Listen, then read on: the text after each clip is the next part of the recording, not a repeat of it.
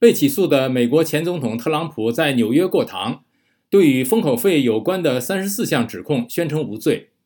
美国前总统唐纳德·特朗普星期二四月四号在纽约州的法庭对三十四项伪造商业记录的指控宣称无罪。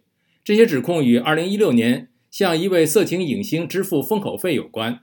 这是历史上第一起针对美国现任或前任总统的刑事起诉案件。以下是陆阳分享详细内容。陆阳，好的，志远，在法庭提审程序中，纽约州最高法院大法官莫尘公布了起诉书。面对这些指称，特朗普在法官面前宣布，他将进行无罪抗辩。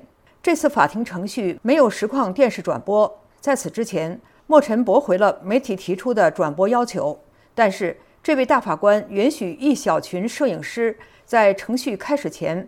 拍摄静态照片。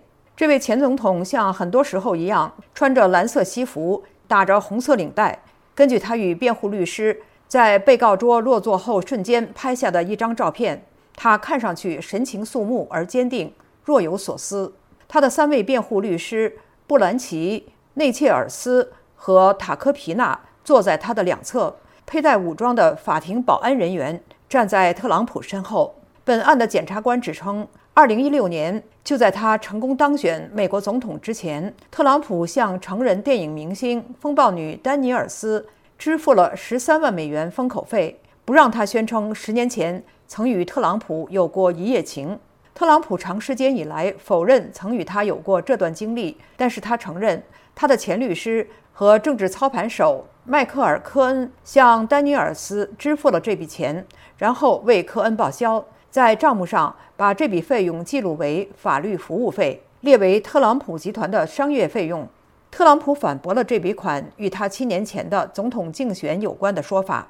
起诉书指称存在一起非法串谋，但是宣称无罪的特朗普否认这些商业记录是伪造的。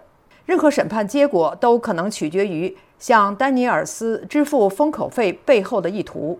科恩已经对这笔封口费有关的几项指称承认有罪，并在狱中服了一年多的刑。在法庭提审开始前不久，特朗普投案做了登记，像任何刑事被告一样按了指纹。但是当局说，为了尊重他的前总统身份，他没有经历所谓的游街，也就是没有戴手铐或在摄影师面前走过。暂时还不知道他是不是拍摄了嫌疑人正面照。大批人聚集在一起观看特朗普离开特朗普大厦，以及后来在提审结束后离开法庭。完成法庭程序后，特朗普前往纽约拉瓜迪亚机场，飞返佛罗里达州。